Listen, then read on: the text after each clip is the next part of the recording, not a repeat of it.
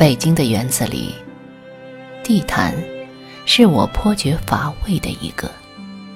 水泥砖太满，草木受欺。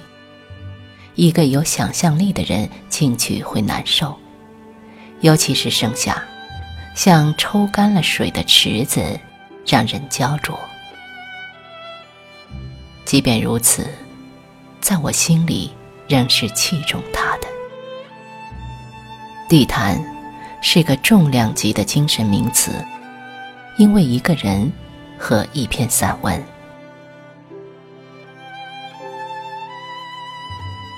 二十年前，大学的最后一个夏天，在阅览室乱翻，偶遇一文，不觉间身子肃立起来，很想一个人逃走，躲开众目。找一个身心无所顾忌的角落，慢慢享用。他把我拐跑了，去了很远的地方，那儿长满荒草和古柏，除了僻静、空荡和潮湿的虫鸣，只剩一位小伙子和他的轮椅。那个脸色苍白、被孤独笼罩的青年。那个消沉倦怠、无事可做的青年，那个在灿烂之年猝然摔倒的青年，终日躲在其中，在墙角，在阴下，漫无边际的冥想，关于青春、疾病、身体、梦想、活着的意义，与之相伴的。只有光影、落叶和硕大的年轮。暮色苍茫时，母亲细弱的呼唤云丝般飘来。他选择答应或沉默。这是个废弃的园子。这个自感被废弃的人长叹，彼此同病相怜。搬过几次家，搬来搬去，总在他周围，且越搬越近了。我常觉得这中间有宿命的味道，仿佛这古园就是为了等我。对一个刚结束身体发育、精神正闹饥荒的学生来说，那个阅览室的下午，犹如节日。黄昏时，他一溜烟跑向复印室，把整篇文章揣进书包。我与地毯，史铁生，上海文学，一九九一年第一期。大概又过了十年，我才真正跨进那院子。对他，我早早存下了一份敬意和暗恋。仿佛那并非公园，而是一个人的心灵私宅、精神故居。其间的一草一木都是被喂养过的，被一个年轻人的寂寞，被他的时针，被他心里的荒凉和云烟。入门前，我迟疑了，顿住。觉得不该这么随便进去，似乎需要一个仪式，该向谁通报一声，而且他不应收门票的，或者访客带一册书刊，收有我与地坛的那种，全当名帖或请柬了。如此，我才觉得不鲁莽，才觉得被邀请了，经了主人同意。四百多年里，他剥蚀了古殿檐头浮夸的琉璃，淡褪了门壁上炫耀的朱红。十五年前的一个下午，我摇着轮椅进入园中，他为一个失魂落魄的人把一切都准备好了。那时，太阳循着亘古不变的路途，正越来越大，越红。在满园弥漫的沉静光芒中，一个人更容易看到时间，并看见自己的身影。我东张西望，找什么呢？同伴问。我不吱声。我找一个轮椅上的年轻人，找他的车辙。我端详过他和被他端详过的东西。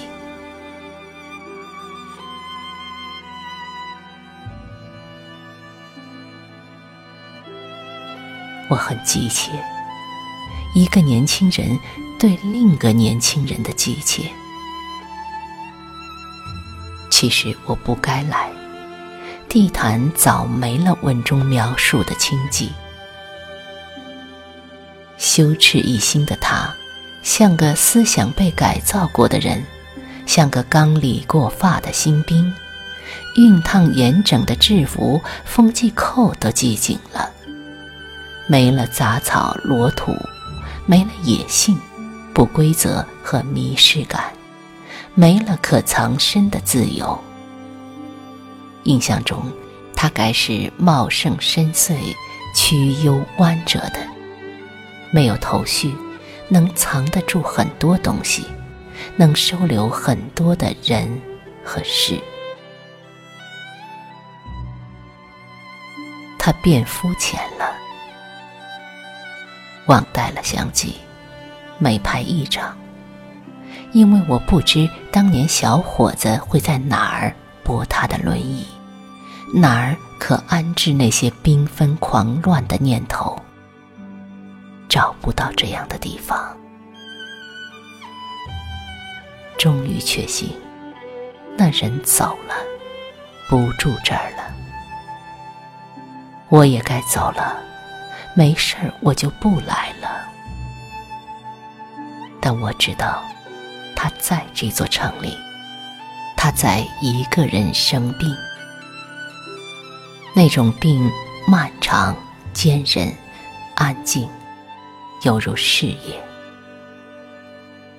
如果说世上有什么纯属私事，那就是生病。生病会让一个人的身体极度孤独，也会让精神极度纯粹。尤其上帝给他的那种病。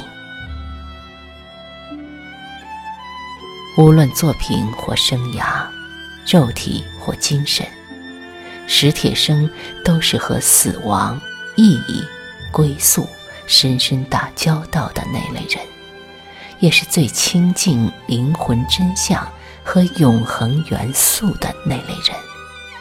我称之为生命修士。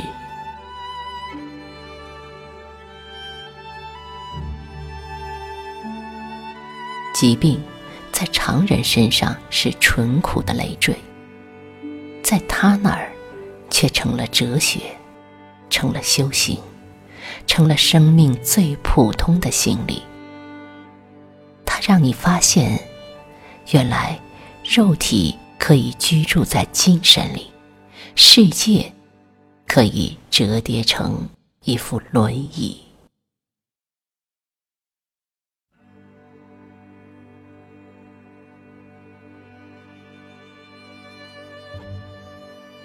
职业是生病，业余在写作。他笑得晴朗，像秋天。一个以告别方式生活的人，一个倒着向前走的人。他的从容、镇静、平淡，他健康无比的神色，让你醒悟：焦虑、惊惧、凄愁、急迫、怨愤。是多大的荒谬与失误！不应该，也没理由。死是一件不必急于求成的事，死是一个必然会降临的节日。他说中了，他注解了自己。二零一零年最后一天。上午醒来，我的手机短信进入最多的不是新年快乐，而是史铁生走了。时间不早了，可我一刻也不想离开你，一刻也不想离开你。可时间毕竟是不早了，他赶上了新年，赶在了宇宙新旧交替之际，愈发像个仪式。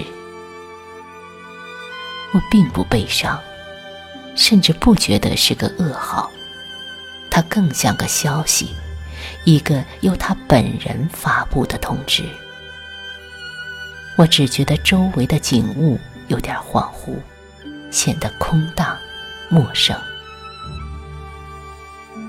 对很多喜欢或热爱的人，我们并不期待撞面，只知彼此同在就满足了。当有一天，对方突然离去，我们最大的感受。或许并非痛苦，而是失落，是孤独，是对空位的不适应。就像影院里看电影，忽然身边的人起身走了，留下个空位，你会不安，怕那个陌生人再回来。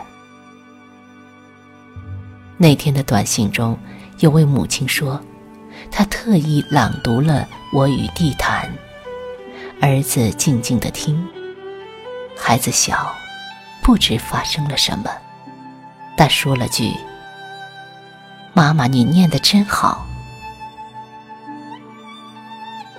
和我一样，他不悲痛，只是想念和感激，因为他从来不是一个悲剧。那个轮椅上的人起身走了，几乎带着微笑。按他的说法，这不是突然，是准时，是如期。那一天，世上的喜悦并未减少。那一天，会有很多婴儿来到世间，很多新的人生正徐徐展开。像蝴蝶试验它们的翅膀。多年后，在中学课本里，这群长大的孩子会邂逅一篇叫《我与地坛》的散文，会像轮椅上的年轻人一样，思考青春、梦想、活着的意义。那是所有人都会遇到的考题，所有答卷中。有一份完美的卷子，那个考生叫史铁生。如今，我可以正式的怀念他，毫不吝啬的赞美他了。他属于那种人，他们以自己的生活、创造、体态和穿越岁月时的神情，给时代肖像。给人类精神添加着美、尊严和荣誉。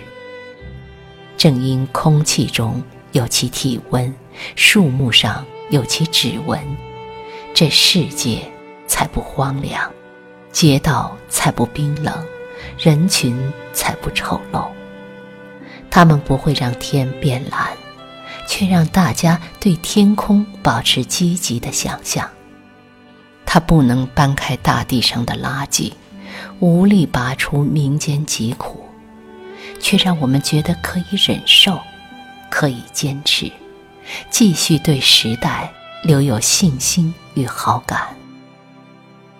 无论遭遇什么，只要一想到人群中还有他们，大家一起走，一起唱，一起看花开花落。云舒云卷，一起承担每个晴朗或昏暗的日期。我们即会坚称这世界很美好，这人生值得过。无论个体命运多么黯淡，只要一想到这个曾来过孔子、苏格拉底、李白、普希金、莫扎特、贝多芬。安徒生、莎士比亚、罗曼·罗兰、丰子恺、德兰修女、丁丁历险记的世界。这是留有其遗产和故居的世界。我们即会情不自禁地微笑，对生活做出肯定性的投票。与之为伍，共沐风雨或隔代相望，这是我们热爱生活的重要依据，也是幸福感的来源之一。史铁生即为其中一员，他是他们中的一个成分。往日，我们若无其事地分享它，习以为常。直到其走了，才倏然一惊，它多么重要，多么值得感谢。最后，我还想对地毯说点什么。年初，我又悄悄来看过你一回。我来，只是想告诉你，轮椅上的那个小伙子走了。我猜，远行前，他的灵魂肯定也来过，向你告别。我来还想告诉你，我觉得你应该做点什么，比如在一棵树下。种植一位年轻人的雕像，甚至可邀请他长眠于此。如果他愿意。